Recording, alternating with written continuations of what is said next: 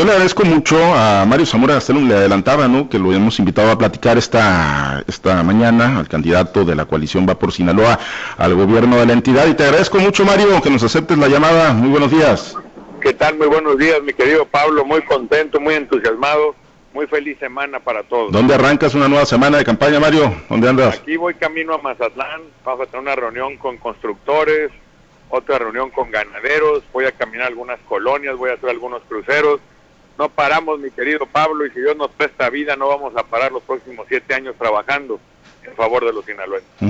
Mario, eh, bueno, en estos recorridos, eh, ¿cuál es el reclamo más sentido? ¿Qué es lo que más te ha planteado el sinaloense, el hombre, la mujer, los jóvenes? Porque pues ya has tenido reuniones prácticamente con todos los sectores y en todos los rincones del estado de Sinaloa. ¿Qué es lo que más te va quedando con mayor énfasis, Mario, para una política de gobierno, obviamente en caso de ganar las elecciones?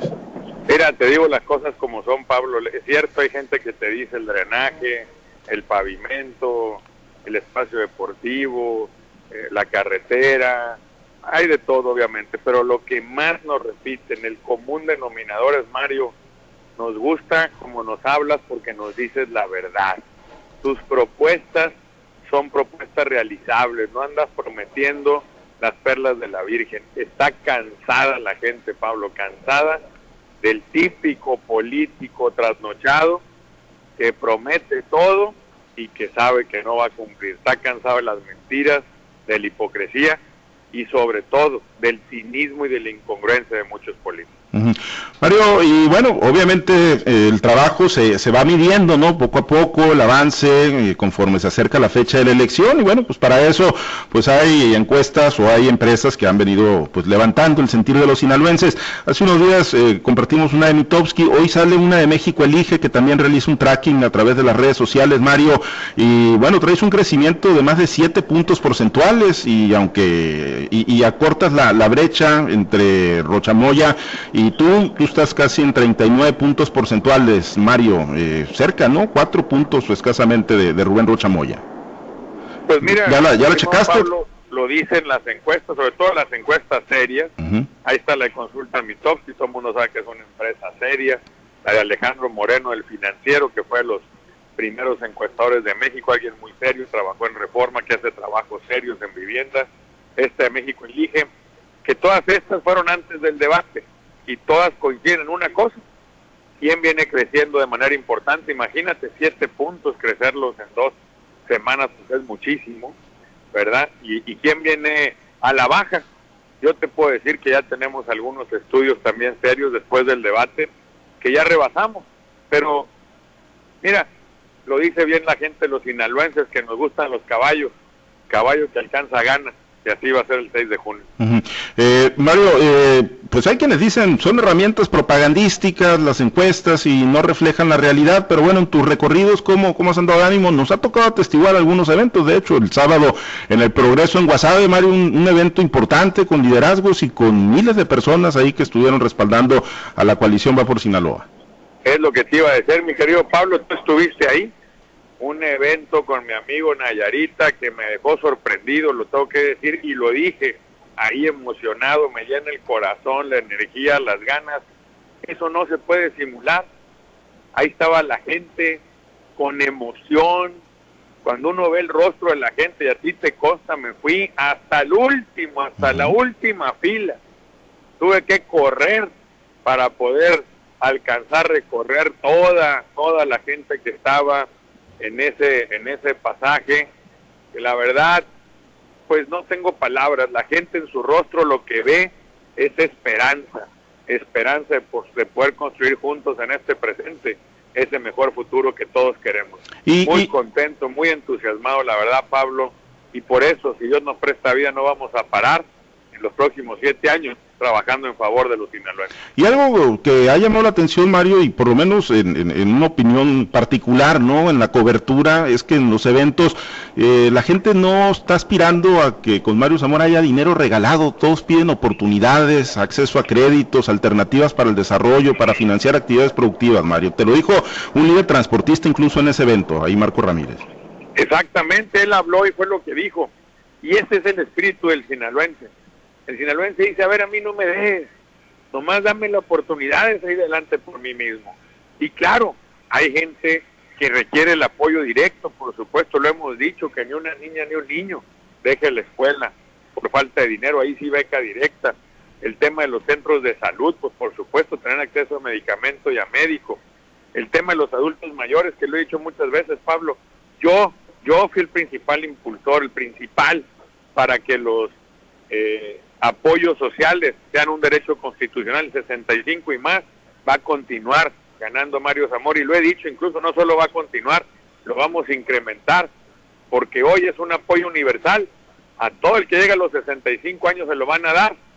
Yo lo que les digo es, oye, por ejemplo, Carlos Slim, que es el hombre más rico de México, pues le llegue el apoyo. Yo lo que voy a proponer es que a los adultos mayores que tengan un determinado ingreso de cierta cantidad hacia arriba, que a ese no se les entregue ya porque no lo necesitan y que lo que se le entregaba a ellos vaya y se reparte entre los que más lo necesitan para apoyar más al adulto mayor. eh, Mario, eh, un tema que estuvo en el cierre de semana, la semana pasada, fue el tema de la seguridad del narcotráfico, a propósito de la entrevista que le concedieron al periodista Carlos Loret y, algunas expresiones que tuvieron. Eh, pues es un tema al que no se le puede sacar la vuelta en un estado como el de Sinaloa. Mario, ¿qué, qué, visualizas, qué, qué concibes para la atención pues a uno de los problemas más importantes, ¿no? El problema que además genera adicciones, genera desaparecidos, genera homicidios, genera violencia, genera enfrentamientos, muertes de civiles. Es, un tema complejo en el estado de Sinaloa, Mario. Totalmente, Carlos, y por eso digo, Pablo, que me mencionaste, Carlos Loret, y te lo iba a decir, yo se lo respondí con toda claridad a Carlos, sin ambajes, sin titubeos, sin ponerse nervioso, tal cual. Y ahí están las respuestas que dio Rubén. Cuidado, cuidado, le digo a todos los sinaloenses. Al grado que se ve que vio la entrevista y después le habló un medio nacional para decirle justo lo mismo que yo respondí. Qué bueno, qué bueno que se fije en dónde están las respuestas inteligentes y en favor de los sinaloenses. Es un tema federal entonces, básicamente. No, a ver, yo lo dije muy claro. A ver, la responsabilidad es federal, así lo dice la ley y es su responsabilidad. Y mientras no la modifiquen, hay que hablar con los diputados si lo quieren modificar.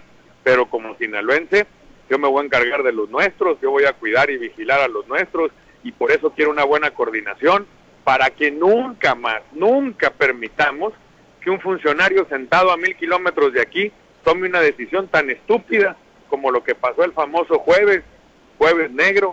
Esa fue la ineptitud, la ineptitud de un funcionario sentado a mil kilómetros de aquí que tomó una decisión horrenda y que aparte no hemos visto que nadie se haga responsable de ella para acabarla. Los políticos que aspiran a, gobernar o quienes gobiernan no necesitan sentarse, negociar, pactar acercamientos con esos grupos delincuenciales, Mario. Mira, lo dije muy claro, mi querido Pablo, ahí hay que cumplir la ley. Quienes aspiramos, quienes aspiramos a un puesto público, aspiramos cuando uno toma propuesta, dice a cumplir y hacer cumplir la ley. La, la ley es muy clara, no tiene ambajes. Bien, eh, Mario, pues bueno, vas a Mazatlán entonces y pues en esta nueva semana, eh, ¿cuál va a ser la tónica, Mario? ¿Hay propuestas eh, novedosas? ¿Vas a seguir diseccionando alternativas, planteamientos? ¿Qué más estás proponiendo? Digo, hemos escuchado mucho de la financiera estatal, el centro del emprendedor, muchas propuestas y planteamientos en temas económicos, Mario. ¿Qué, qué más traes para convencer a la ciudadanía?